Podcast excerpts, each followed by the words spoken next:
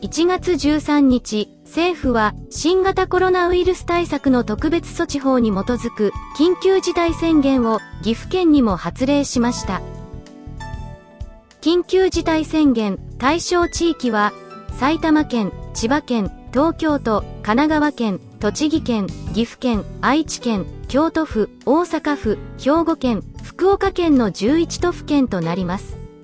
期間は2月7日までです。期間中は不要不急の外出を自粛するよう求めています。